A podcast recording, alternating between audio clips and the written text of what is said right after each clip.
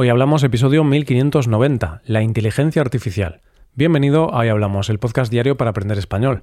Los viernes publicamos dos episodios, un episodio público y otro solo para los suscriptores premium. En el episodio premium de hoy, Rebe y yo debatimos sobre las ideas de un libro de finanzas personales llamado Morir con cero, un libro dirigido a personas que no tienen problemas de dinero y que además son muy ahorradoras. ¿Quieres mejorar tu español escuchando este audio? Pues hazte suscriptor premium en hoyhablamos.com. Ahora en este episodio, Paco y yo hablamos sobre la inteligencia artificial, qué nos parece esta tecnología y debatiremos sobre sus beneficios y posibles riesgos.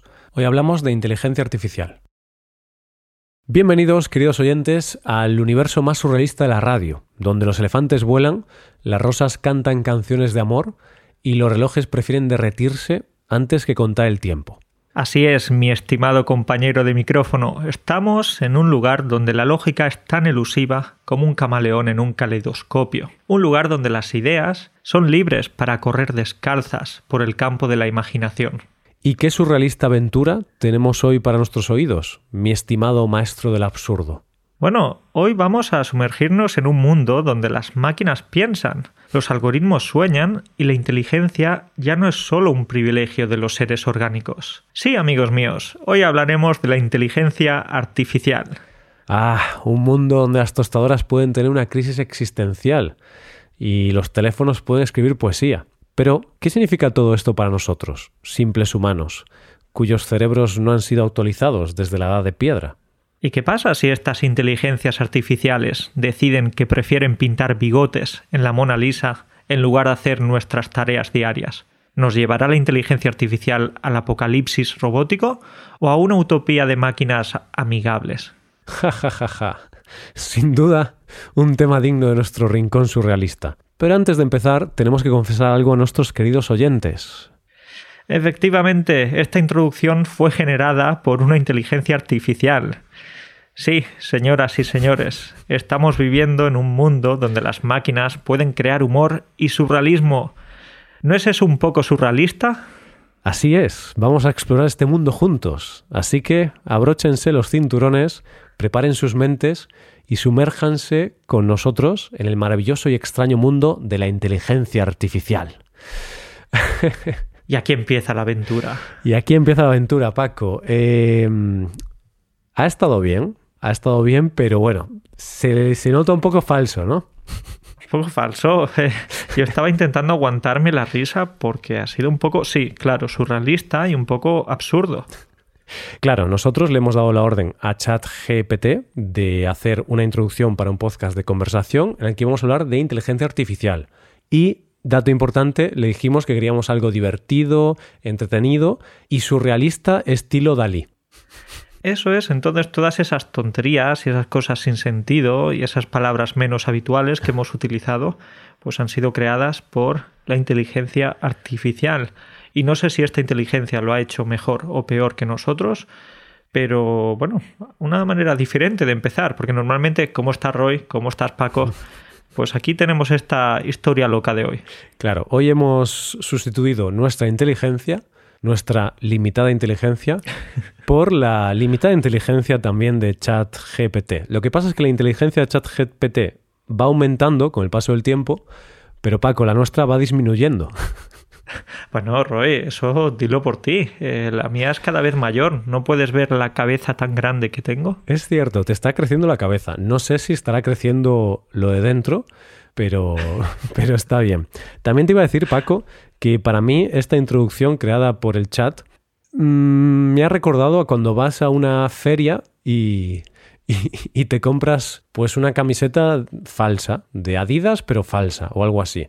Sí, pone Adidas, pero no es lo mismo que la original, ¿sabes? Bueno, quizás no pone Adidas, quizás pone Acliclas, como una camiseta que me compré en el pasado. O en lugar de Nike pondrá Night.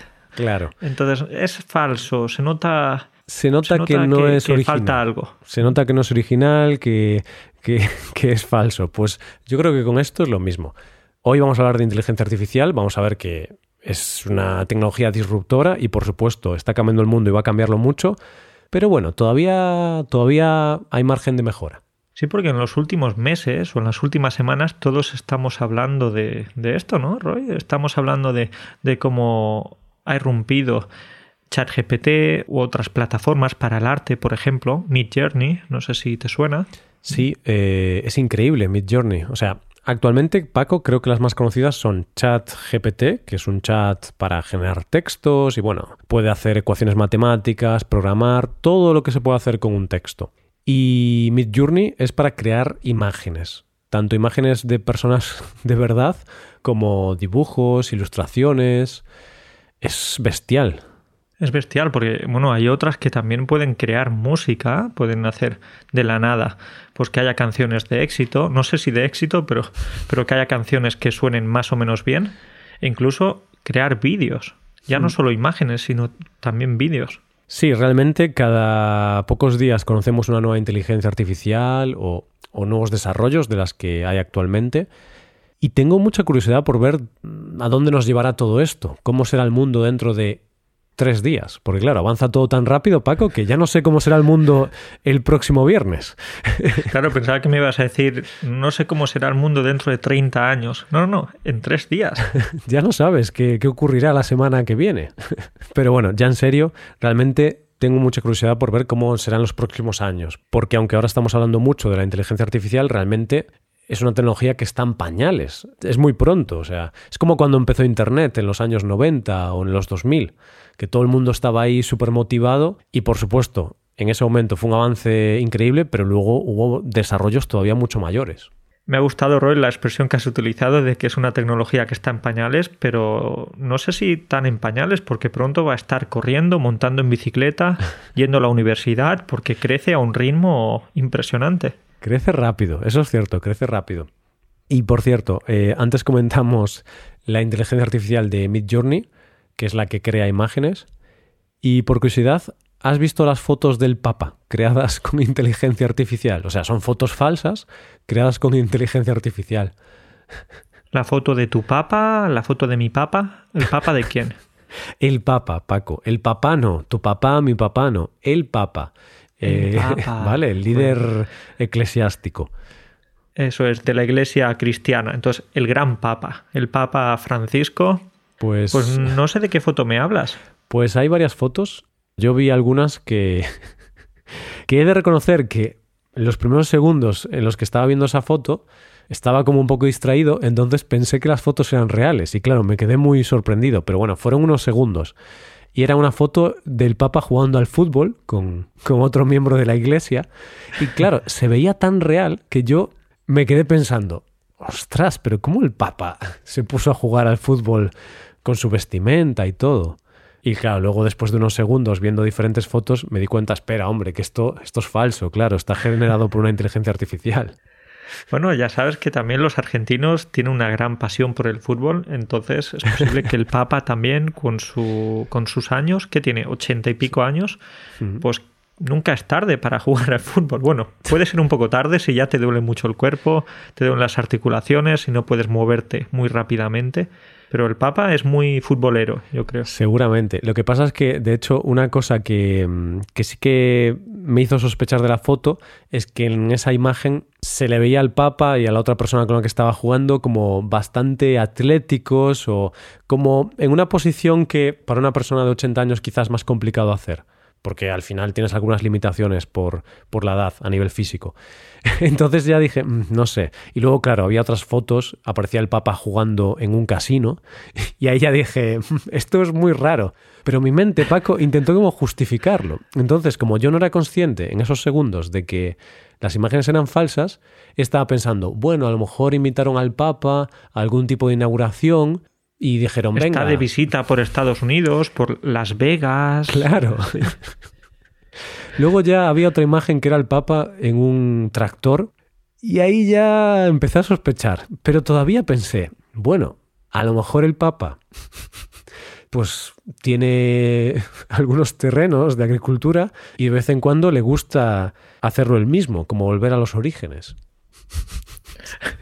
La verdad, Paco, es que soy muy ingenuo, soy una persona muy ingenua. Vale, sí, sí que lo eres. Entonces lo que podemos hacer es sugerirles a estas plataformas que pongan una marca, una marca de agua, un rótulo o una señal cada vez que una imagen de este tipo está hecha con inteligencia artificial. Porque si no, personas como tú os vais a creer cualquier cosa. Es verdad, claro. Yo intentaba razonarlo, intentaba, pues intentaba buscarle una explicación, pero obviamente, claro, eh, era falso todo, era creado por inteligencia artificial. Pero igualmente, todos podemos caer en la trampa tarde o temprano porque con el paso del tiempo todas estas eh, plataformas van a seguir mejorando. Como tú decías, están en pañales, todavía cometen algunos errores, pero quizás en el futuro no vamos a ver ese tipo de errores o esas cosas raras en las imágenes o en los textos. Claro, si ya están mejorando con el paso de los meses, imagínate con el paso de los años. Y de hecho, lo que has dicho tú de poner un rótulo o poner algún tipo de marca en las imágenes creadas por inteligencia artificial, me parece interesante porque, a ver, estas fotos del Papa son fotos graciosas y tal, y ya puedes entender que son falsas y te puedes reír, pero realmente esto se podría utilizar con malas intenciones para crear imágenes del Papa, por poner un ejemplo, que estamos hablando del Papa, imágenes del Papa mm, haciendo actividades ilegales o, mm, no sé, consumiendo drogas o cualquier tipo de imagen que pueda ser comprometedora. Y claro, si tú piensas que es real, se pueden crear noticias falsas y puede ser un gran problema para la reputación de esa persona. Seguro, seguro. Entonces tenemos que saber que es algo muy importante lo que está llegando, lo que ha llegado, que puede revolucionar nuestras vidas de una manera u otra. Pero también hay que tener cuidado, ¿no? Pero si nos ponemos a mirar las ventajas o las posibilidades de estas tecnologías, podemos ver que son casi infinitas. No, no sé si infinitas, a lo mejor estoy exagerando, pero hay muchas posibilidades. Seguro que si le preguntas al chat te dirá que son infinitas. Y posiblemente, ¿no? Porque al final, con el paso del tiempo, habrá nuevas cosas que se puedan hacer y más cosas y más cosas y nuevos trabajos. A ver, eh, tiene muchas ventajas. Luego vamos a hablar de las desventajas, de los peligros, por supuesto, que existen, pero vamos a empezar con las posibilidades que nos da la inteligencia artificial quizá la más importante es ahorrar tiempo. Sí, por ejemplo, pues automatizar tareas, ¿no? Hará que, seamos más productivos, más eficientes, ¿verdad? Hmm, y a ver, las posibilidades son infinitas, como decías Paco. No vamos a poner ahora a contar ejemplos, pero obviamente con el paso del tiempo se va a poder adaptar todos estos chats a diferentes profesiones, a diferentes empresas y va a ahorrar un tiempo enorme y va a permitir tener economías mucho más productivas, que los servicios se entreguen mucho más rápido y con menos errores. Va a ser una revolución. Es muy interesante porque es lo que ya pasó también o ha pasado a lo largo de la historia con nuevos descubrimientos, pero lo que tenemos más en la cabeza, la revolución industrial, con esas fábricas, con las cadenas de montaje que hicieron que se automatizaran muchas tareas y ahorraron mucho tiempo. Eso sí, también hicieron que se perdieran muchos empleos, muchos trabajos. Exacto, de eso hablaremos ahora. Entonces, eh, en resumen, que la inteligencia artificial va a ser y está siendo una revolución, nos va a permitir tener economías mucho más productivas, eficientes, ahorrar tiempo, va a permitir detectar más enfermedades, posiblemente va a facilitar mucho desarrollos en temas de salud, en temas legales, bueno, da igual, hay tantas ventajas que yo creo que es mejor dejar de hablar de esto porque las ventajas son, son enormes. Pero, como tú has dicho, y podemos empezar con, con la primera, es algo muy disruptivo, es una revolución, va a cambiar mucho las cosas y lo primero que estamos viendo, que vamos a ver, es que se van a perder trabajos, también se van a crear otros nuevos, pero cuidado, porque va a cambiar mucho las cosas. Yo ahora estoy pensando, Roy, en las personas que quieran estudiar bellas artes, que quieran estudiar bellas artes y estén pasando horas y horas dibujando y, desarrollando su arte y su creatividad y luego llegue una, una plataforma como Midjourney que en cuestión de segundos pues haga un dibujo igual o mejor que esa persona. Ese es un muy buen ejemplo porque al final eh, algo que tú tenías que hacer pensando y dedicándole horas y horas lo va a hacer una máquina. Sin embargo, quizá en este ejemplo puede ser que ese, esa persona que estudia Bellas Artes utilice Midjourney como una herramienta, pero al final por ahora, al menos, eh, claro, no sé dentro de 10 años, eso ya lo hablaremos, pero por ahora lo puedes utilizar como una herramienta, pero no te sustituye, porque al final, bueno, puedes coger ideas, probar cosas, pero bueno, si necesitas crear algo muy específico, tienes que hacerlo tú. Pero sí es cierto que, que vas a tener que adaptarte mucho. vas a tener que adaptar mucho tu profesión. Pero siempre es lo que pasa que cuando llega algún nuevo elemento que parece que puede cambiar las cosas, por ejemplo, seguro que los fotógrafos tuvieron cierto miedo al ver que todo el mundo podía tener acceso a cámaras de muy buena calidad o a teléfonos móviles con grandes cámaras, entonces a lo mejor podrían pensar que iban a perder su trabajo. Pero no, porque tienes que tener talento, técnica, saber hacer fotos, no por tener una cámara, pues eh, yo voy a ser fotógrafo. Realmente las fotos que hago yo parece que las ha hecho una persona después de beberse dos botellas de vino, ¿no? Entonces, fotos movidas, sin mucha, mucho conocimiento. Ay, bueno, em, es un buen ejemplo porque es cierto que muchas veces una tecnología cambia un sector o cambia una profesión, pero no la destruye totalmente. Oye, hay veces que sí, hay veces que algunas profesiones desaparecen. Por ejemplo, con la tecnología de fotografía digital, las personas que revelaban fotografías se quedaron sin trabajo prácticamente. Pero por supuesto estas personas se adaptaron y cambiaron un poco su, trabajo. Pero si solo hacías eso y si tú decías, no, yo solo revelo fotos, solo revelo fotos, no hago nada más, pues te quedaste sin trabajo, porque hoy en día todavía hay sitios donde revelan fotos, porque lo analógico siempre, bueno, está de moda, pero claro, es algo anecdótico comparado con 30 años atrás. Bueno, pues ya hemos hablado de los artistas, hemos hablado de los reveladores de fotos del pasado.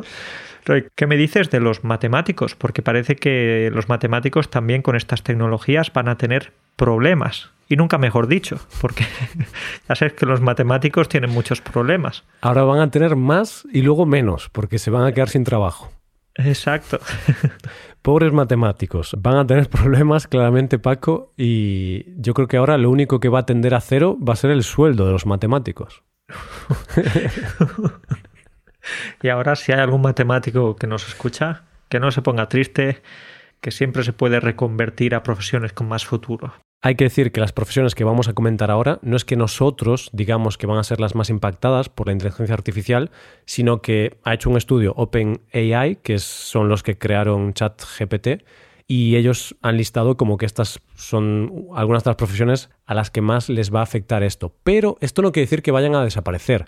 Quiere decir que Mm, se va a ahorrar mucho trabajo y mucho tiempo con la inteligencia artificial. Por supuesto, matemáticos, no os preocupéis, vais a tener un sueldo, no va a tender a cero, pero claro, va a cambiar mucho seguramente su profesión y los que no se adapten lo van a tener más fastidiado. Adaptarse a morir, pero eso ha pasado siempre y va a seguir pasando, ¿no? A lo hmm. mejor nosotros, ahora que estamos hablando de esto y nos estamos riendo, quizás en unos años, pues estas máquinas podrán hacer podcast y dar clases de español y ya está. Y no me extrañaría, o sea, seguramente. Yo ya estoy ahí pendiente por si. por si puedo dejar de hablar, Paco.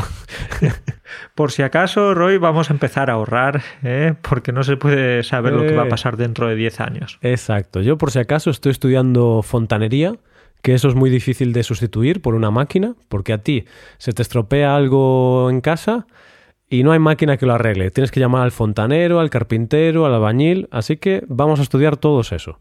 Oficios que no sé si siempre, pero durante muchos años van a seguir siendo importantes. Hmm. Bueno, pues volviendo ya a la lista de profesiones que van a ser bastante impactadas por la inteligencia artificial, hemos dicho matemáticos, pero también podemos hablar de contables, de esas personas que hacen la contabilidad de una empresa la inteligencia artificial va a afectar mucho este trabajo porque va a permitir ahorrar mucho tiempo a los contables y quizá va a haber menos necesidad de, contables, menos personas que se dediquen a esto. Y podría pasar lo mismo con los traductores o los intérpretes. Y si pensamos, por ejemplo, en los traductores, todos conocemos eh, o, utilizamos traductores muy buenos que ya existen, como DeepL u otros, Google no, Google es un desastre. Google no lo, no lo utilicéis, ¿eh? Ya, la verdad es que es un desastre absoluto. Si comparas Google con DeepL, por ejemplo, DeepL es mucho mejor. Google ha mejorado mucho, pero a veces hace unas traducciones que dices, a ver, a ver, a ver. Sí, no, no, no. Entonces, eh, o, con los encuestadores, estos que te llaman a la hora de la siesta, por lo general, y te llaman para preguntarte eh, si estás satisfecho con tu compañía telefónica. Es como, no, no, no, no me molestes, que, estoy haciendo cosas más importantes, por ejemplo, dormir. Claro, pues ese es otro ejemplo, encuestadores. También supongo que está relacionado con el análisis de esas encuestas, análisis de estadísticas, toda esta profesión este sector va a verse muy afectado por la inteligencia artificial. Luego también podemos hablar de periodistas, Paco, porque aunque van a seguir existiendo, es cierto que van a poder utilizar el chat, por ejemplo, o otro tipo de, de mm, herramientas que aparezcan para poder escribir las noticias sin necesidad de escribirlas ellos mismos.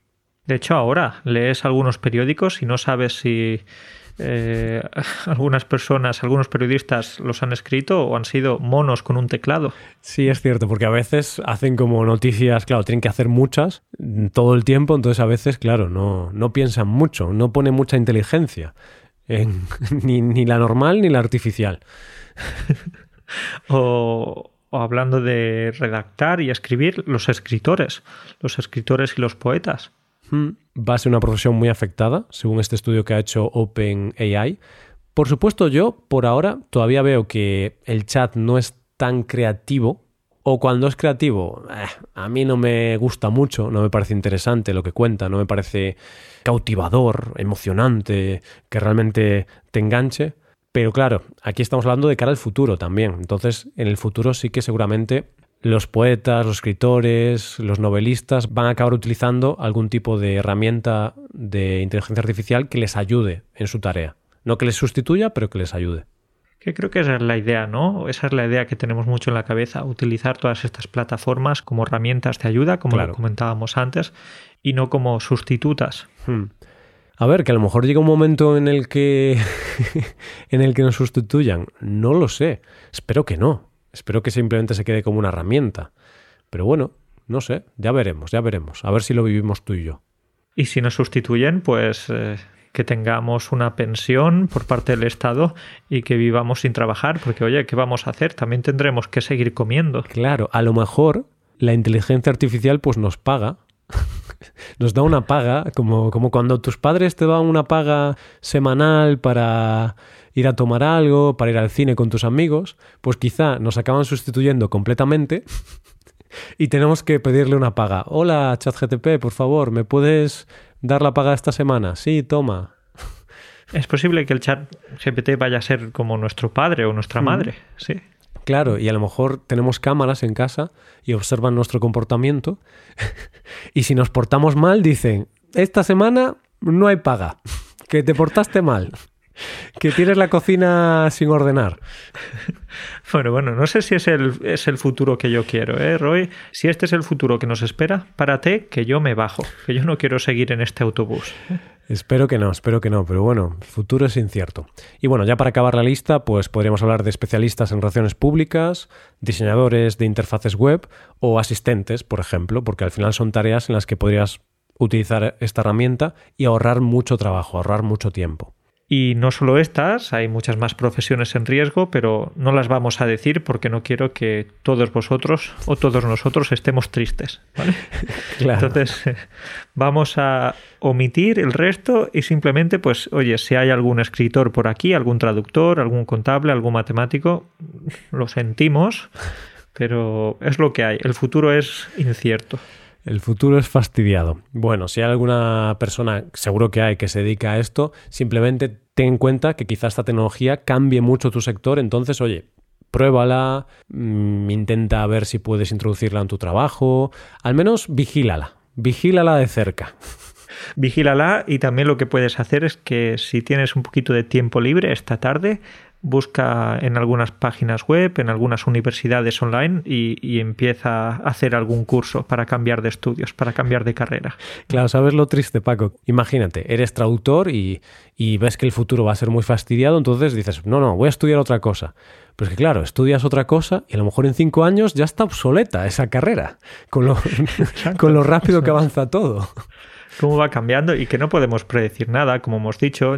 Ahora nos estamos riendo de esto, pero como decíamos antes, a lo mejor estamos hablando de lo mismo, de profesores de español o de podcasters, etcétera, y estas profesiones también las hará una inteligencia artificial en poco tiempo, ¿no? Claro. Entonces, Ahora nos reímos porque por ahora no nos afecta muy fuerte de forma muy directa. Pero seguro que con unos años estamos llorando aquí, ah, que nos quedamos sin trabajo. A ver, no sé, nos reímos porque hacemos humor, pero por supuesto sí que es cierto que, bueno, entiendo que haya gente que esté preocupada. Y no solo la gente está preocupada por el tema de las profesiones, sino también, por ejemplo, yo he visto varias personas que trabajaban con la inteligencia artificial y de hecho hubo una persona muy importante de Google que dejó la empresa y ahora se dedica a, mm, hablar sobre los riesgos de la inteligencia artificial. No recuerdo el nombre, era como vicepresidente de ingeniería o algo así en Google, era una persona importante y leí el otro día una entrevista que le hicieron y claro, hablaba de que él veía muchos riesgos en la inteligencia artificial y claro, mm, cree que es peligrosa. Sí, se ha dado cuenta de, los peligros que, que, pueden surgir y de que quizás ha creado o han creado un monstruo. Quizás sí, porque claro, de lo que hablan es que no sabemos hasta qué punto se puede desarrollar esta inteligencia, no sabemos cómo de poderosa podrá llegar a ser y el peligro, por lo que yo entendí, que yo tampoco sé mucho de esto, pero por lo que yo entendí, uno de los mayores peligros es que se use esta tecnología con malas intenciones, para hackear, para hacer ataques cibernéticos, para mm, difundir propaganda, para difundir noticias falsas y puede ser peligroso.